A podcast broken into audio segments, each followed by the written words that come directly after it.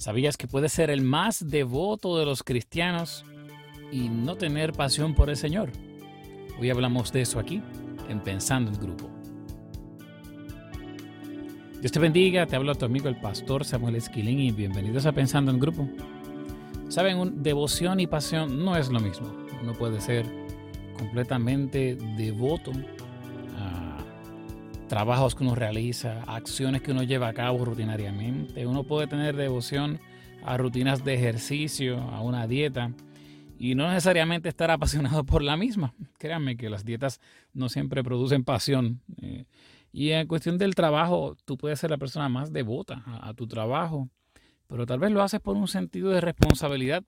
Este domingo que transcurrió, el pastor MJ, el pastor Misren Killing Hijo, nos llevaba en una predicación eh, basada en el libro de Apocalipsis, el último libro de la Biblia.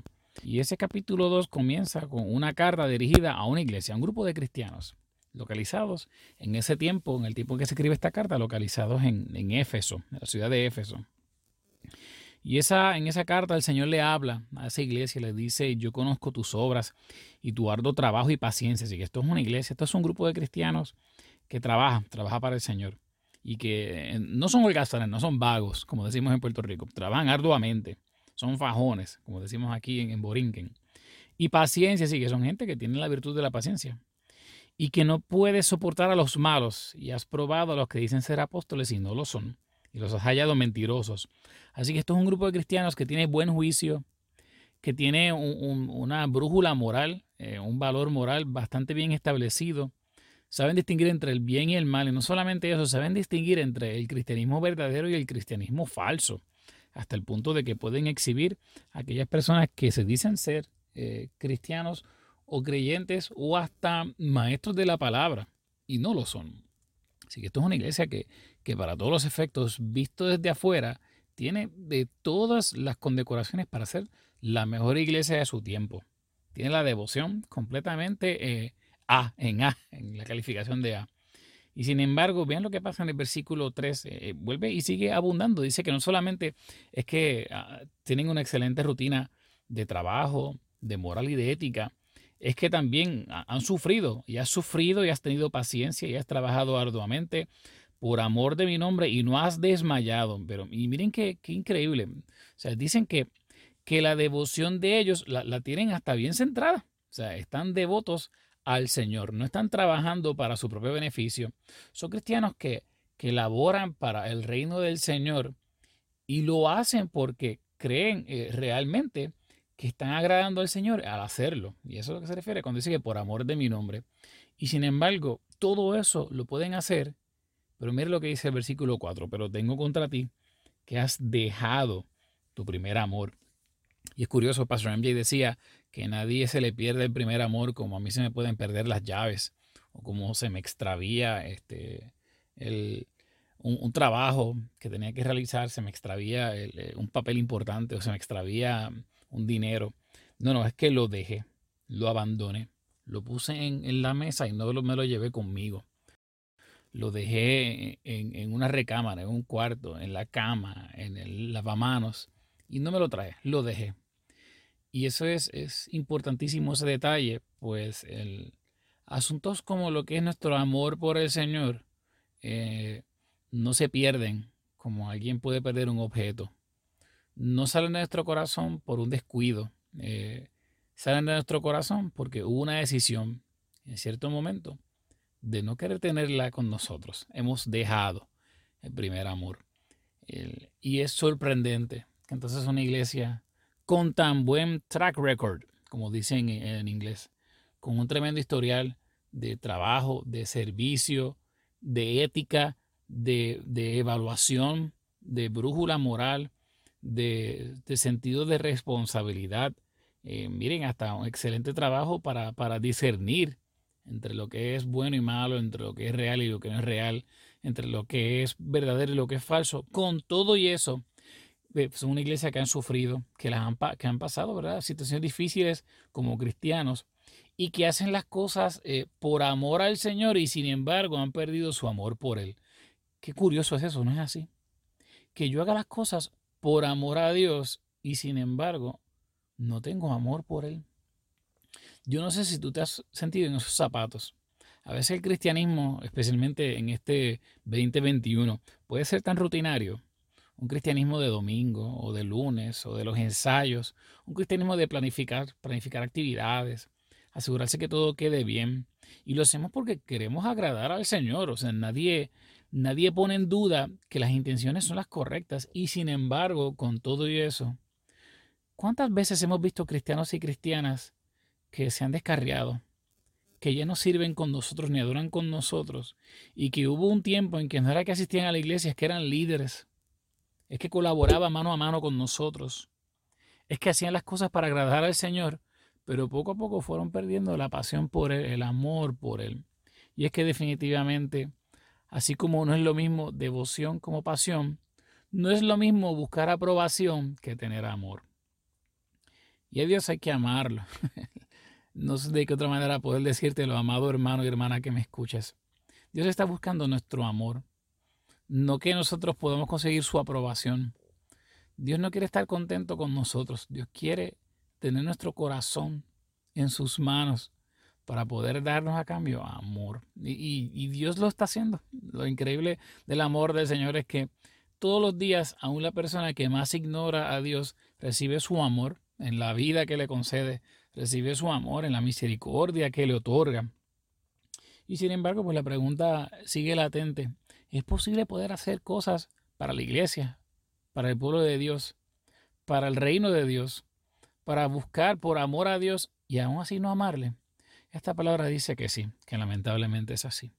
Y es una realidad eh, bien moderna, ¿no es así? Eh, parecería ser que esta carta se escribió en la iglesia de, de este siglo moderno donde constantemente eh, planificamos y llevamos a cabo cultos y dirigimos devocionales y nos aseguramos eh, de que, que tenga que orar ora, el que tenga que predicar llegue, que la palabra llegue a las personas, que se lleven los papeles, eh, que se llene la información de las visitas, que todo quede en su lugar de manera prístina, porque Dios se merece lo mejor. Y sin embargo, llegamos a nuestra casa, y durante la semana es el cansancio lo que nos agobia. Y empezamos a ver, es algo bien pequeño, sutil, empezamos a ver eh, la vida de la iglesia como, como una carga. Y tal vez no como una carga al principio, pero sí tal vez como algo que tenemos que sumarle a la lista de cosas que ya tenemos que hacer día a día. Y entonces se convierte en una responsabilidad que lo es, porque servir al Señor es una responsabilidad. Pero de momento comienza a pesar más, ¿no es así? y a, cansar más. Y ya no era lo mismo que cuando uno empezó. Y uno comienza a hacer una matemática en su mente de que tal vez a mí no me están pagando por esto. Esto es una obra gratuita. Yo no tengo por qué estar recibiendo malas crianzas o regaños o evaluaciones de pastores y de líderes. Y un día tú te levantaste y dijiste, ya, no lo voy a hacer más. Lo hacía por amor a Dios, pero realmente yo no amo a Dios tanto como para continuar aquí en esto. y es eso lo que, lo que aunque no lo decimos eh, abiertamente, pero es eso lo que nuestro corazón está reflejando. Eso es lo que reflejaba esta iglesia de Éfeso. Si era, wow, Pastor Sammy, qué, qué tema qué tema más confrontativo para un momento de oración. Pero recuerden que estos espacios de pensando en grupo están presentados para que entre nosotros, en nuestros grupos de oración, podamos hablar sinceramente y poder darnos cuenta con total eh, honestidad que han habido ocasiones en las cuales hemos hecho cosas para el Señor, pero el amor no está ahí. La pasión no era la misma. Y a veces uno dice, bueno, Pastor Sammy, pero es que uno, uno se cansa y hay días que de verdad uno como que no está para esto. Miren, a Dios tú o lo amas por completo o no lo amas. Esto es como un matrimonio. Yo no puedo amar a mi esposa a un 50%. Mi amor por ella tiene que estar en 100% siempre. En los días malos en los días no tan, en los días buenísimos, en los días de enfermedad y en los días de salud, es como dicen los votos matrimoniales. Y es lo mismo con el Señor. Ahora hay una buena noticia aquí, ¿verdad? El Señor le dice a esta iglesia que, que mediten y piensen este, de dónde han caído. Dice este pasaje de Apocalipsis capítulo 2. El Señor nos invita a recordar que lo que hacemos lo hacemos principalmente no porque queremos, tenemos que agradar a Dios, es en agradecimiento a alguien que nos sacó del fango, del lodo cenagoso. Nuestras obras para Dios no son un examen de aprobación, son un acto de gratitud. todo lo que yo hago para Dios, eh, y déjeme ver si lo puedo explicar de una mejor manera, todo lo que yo hago para el Señor, no lo hago meramente para que Él me aplauda, lo hago porque aun si Él no me aplaudiese, aun si Él no lo tomase en consideración, lo menos que Dios se merece es que yo intente hacer algo por Él, porque Él me dio la vida. Él murió en la cruz del Calvario por mí y mi vida está entonces amarrada a toda, eh, a toda una eternidad de agradecimiento a Él. Yo voy a estar sirviendo de agradecimiento al Señor hasta la eternidad. Y en eso entonces se va desarrollando algo que yo no puedo crear. Yo no puedo forjar amor. Pero miren qué cosa, yo puedo formar, forjar devoción. Yo puedo esforzarme para hacer un mejor trabajo. Yo puedo organizarme para ser responsable. Yo puedo obtener recursos para hacer un buen trabajo. Pero no hay nada que yo pueda hacer para generar amor en mí. Dios tiene que trabajar en mi corazón para que la pasión nuevamente crezca. Sí, hay decisiones que uno toma porque amar es una decisión. Sí, hay cosas que uno tiene que hacer para que ese amor no se apague. Pero cuando tú estás perdiendo la pasión por el Señor, tú no puedes correr una milla descalzo para que esa pasión vuelva. La buena noticia es que no hay esfuerzo alguno que tú puedas realizar para que esa pasión vuelva a tu corazón. Tienes que volver a la génesis del amor, tienes que volver a la fuente de amor, tienes que volver a aquel que te ama, a quien a quien tú quieres que no deje, que no, que no se pierda ese amor, tú tienes que volver a los brazos del Señor. Tienes que volver a los brazos de aquel que te ama y que desea tu amor. Y entonces eso es maravilloso. Pues muchas personas a veces nos ha pasado que podemos estar toda nuestra, nuestra vida cristiana pensando qué yo puedo hacer para, para que Dios me ame, qué yo puedo hacer para amar, más a Dios. La respuesta a ambas preguntas es la misma. Dios nunca te va a dejar de amar más de lo que te está amando ya, porque Él es amor. Dios es amor, dice su palabra en las cartas juaninas. Y más aún, el, amor de Dios es tan y tan y tan y tan y tan maravilloso que ya está sobre ti. Ya tú tienes ese amor para ti. La pregunta entonces es, ¿qué yo hago para yo amar entonces más a Dios cada día? Acércate a Él. Conócele. Habla con Él. Es imposible amar a alguien a quien no conocemos. Y cada día que yo conozco más a mi esposa, la amo más, porque las cosas que cada día conozco de ella me hacen admirarla más, reconocerla más, amarla más. Especialmente porque en gran medida me doy cada día más cuenta de lo mucho que ella me ama, de, lo mucho que me soporta y de lo mucho que, ella eh, eh, me acompaña como brazo fuerte, como ayuda idónea durante nuestro caminar matrimonial. Lo mismo pasa con el Señor. Dios nos está invitando cada día a que le conozcamos. ¿Por qué? Porque al conocerle, aprendemos a amarle. Otra vez, no es Dios el que tiene que amarnos más, somos nosotros los que tenemos que aprender a amarle. Y si ven, para amar a Dios, lo menos que hace falta es una obra de servicio. Al contrario, en muchas ocasiones hay que detenerse. Y eso es lo que le dice el Señor a esta iglesia en Éfeso. Tú haces muchas cosas por mí. Tú has sufrido por mí pero tienes que detenerte porque por estar trabajando tanto en, esta obra del reino, se te está yendo la pasión. Y para tú recuperar esa pasión, hay que detenerse y buscar el rostro del Señor. Algo tan sencillo, algo tan práctico, pero algo que cuesta. Porque buscar el rostro del Señor significa que hay que ir a nuestra agenda, que está mega ocupada, que ya está saturada de actividades y de planificaciones. Y hay que decidir y optar y forzarse a decir, este espacio ahora es para Dios. Y si yo fuera tú, dedicaría más de uno al día. Después de todo, Dios dedica 24 horas para ti todos los días. Después de todo, su misericordia es nueva cada mañana. Así que hay que sacar espacios para detenerse y decirle al Señor, Señor, ¿cómo yo puedo conocerte más hoy? Y en ese conocimiento aprender a amarte más aprender a amarte mejor. Son palabras que, que nos invitan a, preguntar.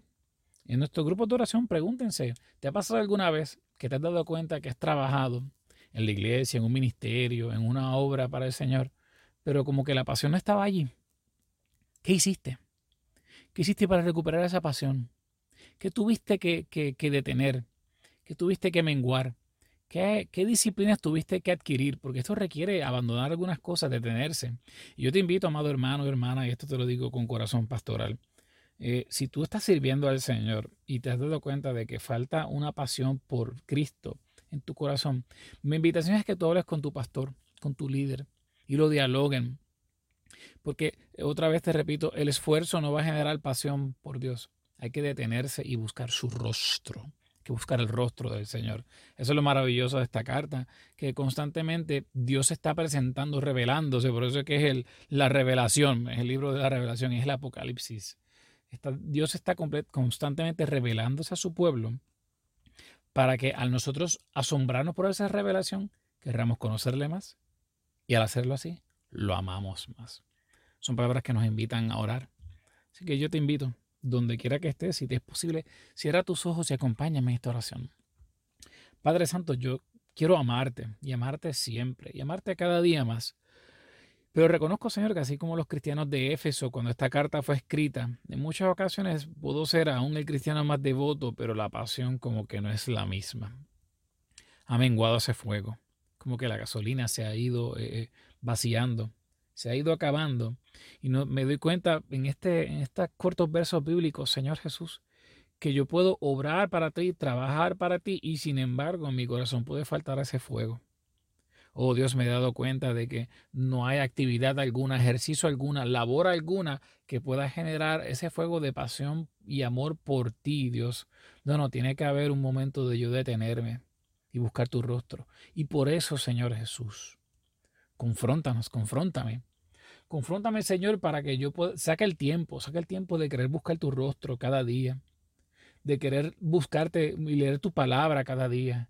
Que yo tenga un momento, Señor, diario, diario, de buscar tu rostro, porque al buscar tu rostro, te conoceré más y te amaré más. Me daré cuenta de todo lo que tú has hecho por mí cada día Señor, llévame a, nuevamente pensar en aquellos momentos en los cuales tú me sacaste de las garras del pecado, de la muerte, de maldad, para yo poder entender que lo que yo hago no lo tengo que hacer para buscar tu aprobación.